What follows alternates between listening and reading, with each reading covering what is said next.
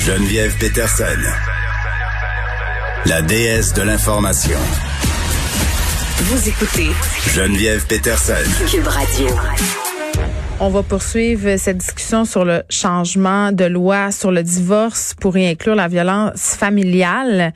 Euh, ça n'affectera pas les séparations des personnes qui sont conjoints de fait au Québec. Euh, Nicole Gibault le disait tantôt, ça pourra quand même servir de canevas, de toile de fond pour les avocats en droit familial. Euh, mais tout de même, bon, ça vise pas spécifiquement les couples non mariés. Ce sont des lois qui sont passées pour les couples mariés. On va jaser des conséquences de tout ça avec Sylvie Lévesque qui est directrice générale de la Fédération des associations de familles monoparentales et recomposées du Québec. Madame Lévesque, bonjour.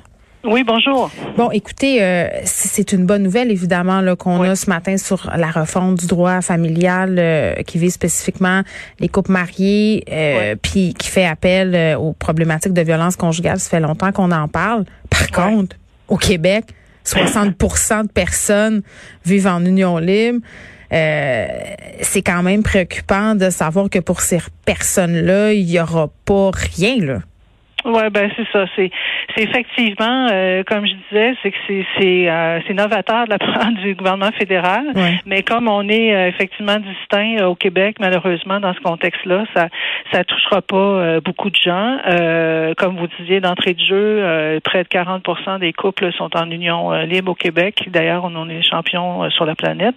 ça ça fait comme deux deux deux lois finalement. Mm.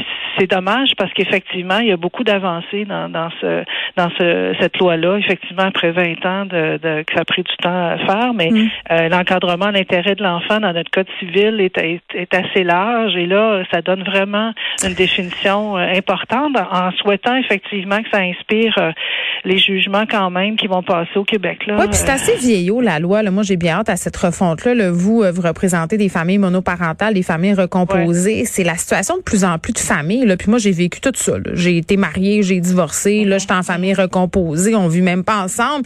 Euh, puis c'est paradoxal parce qu'on se rend compte à un moment donné qu'on n'a pas de droits, qu'on n'a pas les mêmes droits, puis que même si on est engagé comme un couple marié à bien des égards, ben il se passera rien.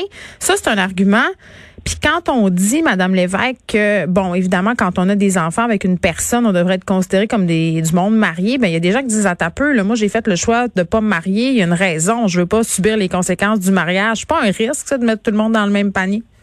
Ben, c'est-à-dire que en même temps, c'est on fait des choix individuels comme adultes, mais en même temps, quand on a des enfants, pourquoi les enfants doivent subir eux autres des, des traitements différents euh, quand on est marié ou quand on ne l'est pas?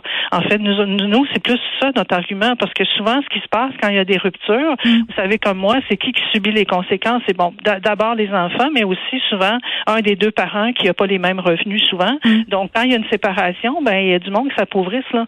Donc, euh, ce qui fait que ce sont souvent les femmes on va pas se faire de cachette? Ben, c'est les mères, euh, mettons, dans plus de 80% là, les femmes, effectivement, qui euh, qui arrêtent pour de, de, pendant qu'ils ont les enfants, mm. donc de travailler, etc. Donc, ce qui fait que pendant tout ce temps-là, euh, elles ne peuvent pas cumuler de patrimoine familial. Alors que dans, quand on est marié, ben nous, ce qu'on dit, c'est que pourquoi on n'aurait pas au moins accès au patrimoine familial? Parce que quand on vit avec quelqu'un pendant 10, 15 eh ans, on a des enfants, c'est pas juste un coloc, là. Non, je comprends, mais attendez, là. Moi, moi, Il y a une solidarité familiale là-dedans qui s'établit entre les deux conçois tellement, Madame Lévesque, puis comme je vous le dis là, je le vis dans ma vie à moi là, fait que c'est sûr que c'est frustrant, puis en même temps, il y, a tellement d'incongruités, puis il y a tellement de situations en 2021, puis pour vrai, puis moi je suis curieuse de vous entendre là-dessus.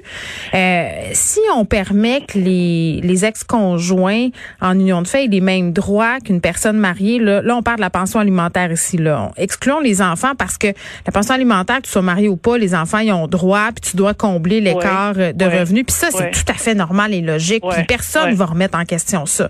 Ouais. Là où j'ai plus de misère, c'est pour les ex-conjoints pendant toute la vie.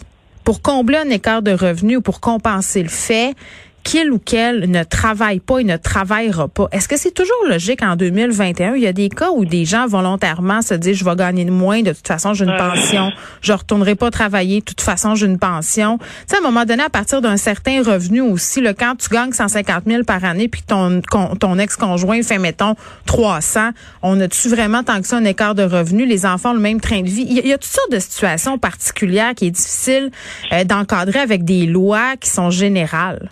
J'aurais le goût de vous répondre que euh, les pensions alimentaires pour conjoints, conjointes, parce que c'est de surtout ça que vous parlez, il y en a même dans des cas mariés, il y en a très, très peu. Il y en a de moins en moins parce que justement, les juges...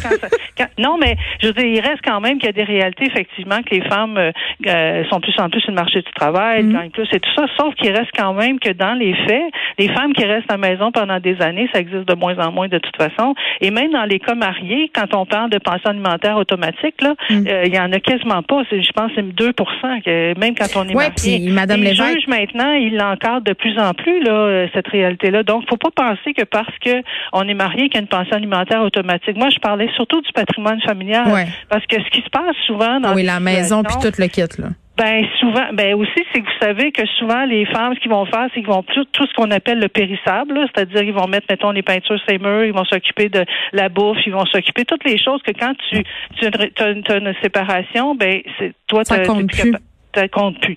Donc, ce qui fait que dans les faits, euh, quand il y a une séparation, parce que souvent le problème aussi qu'on a en termes de distorsion, c'est que la majorité des lois reconnaissent au Québec les conjoints de fait au niveau fiscal. Hein? Ah oui, mais ça c'est ça c'est ça c'est la petite twist d'impôt hein, quand tu leur dois de l'argent. Hein, ils prennent. Le gouvernement n'a pas consulté personne là-dessus, hein, en passant. Là. Et euh, quand il s'agit d'aller chercher de l'argent, ça, ah, ben oui, ils sont là. Alors, alors que quand on peut on veut reconnaître au niveau euh, juridique. Donc nous ce qu'on dit c'est c'est pourquoi le patrimoine familial quand ça fait 10 15 ans qu'on reste avec quelqu'un qu'on a des enfants, est-ce qu'on est juste des colocs?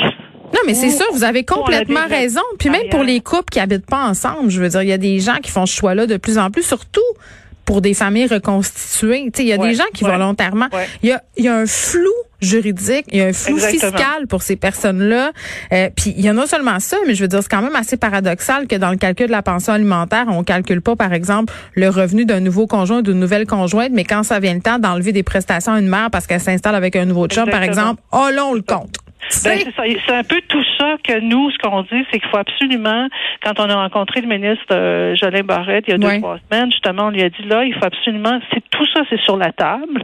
Je veux dire, quand il y a eu des consultations, justement, avec sa, sa prédécesseur, Mme Lebel, et on pense que, justement, on peut plus, euh, on peut plus faire abstraction puis fermer nos yeux puis dire, euh, on touche pas à ça parce qu'on on veut, on, on, on, veut pas embarquer dans cette logique-là. Sauf qu'on le voit avec la loi du divorce, là.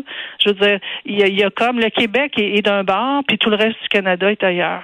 Donc, non, ça n'a aucun sens. Il y, a quelque chose qui fonctionne pas. Donc, il y a moyen, à mon point de vue, de, de, de faire quelque chose qui va ressembler aussi à ce qu'on veut au Québec. Mais est-ce qu'on peut faire des débats, un débat social là-dessus puis en discuter?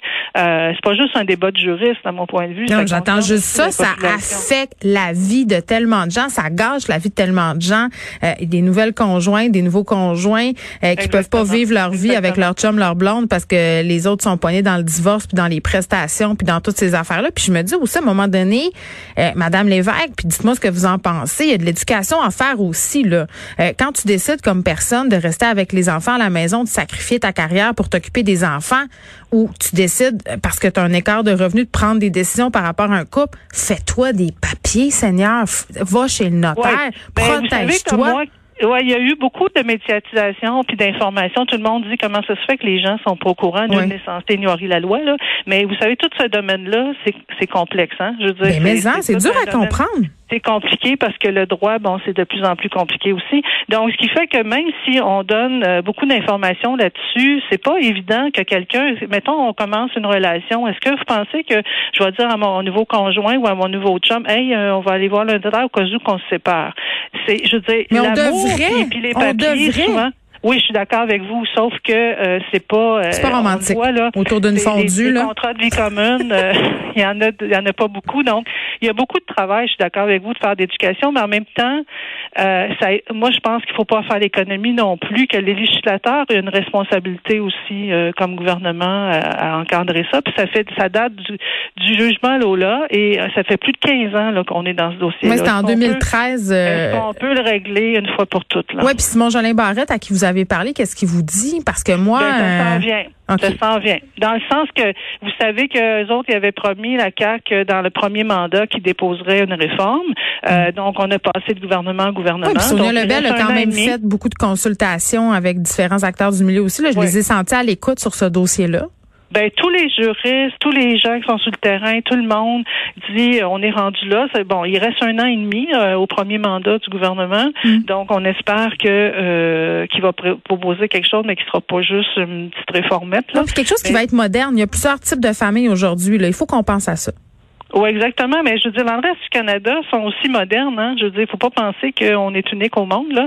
Donc, dans le sens qu'il existe aussi d'autres modèles ailleurs. Mais ben comment se fait-il que nous, on n'a pas été capable de proposer des choses? Madame Lévesque, dans certains États américains, tu peux faire tes impôts à trois quand tu es un troupe. Fait que je pense qu'on est capable de faire euh, quelque chose pour les familles monoparentales.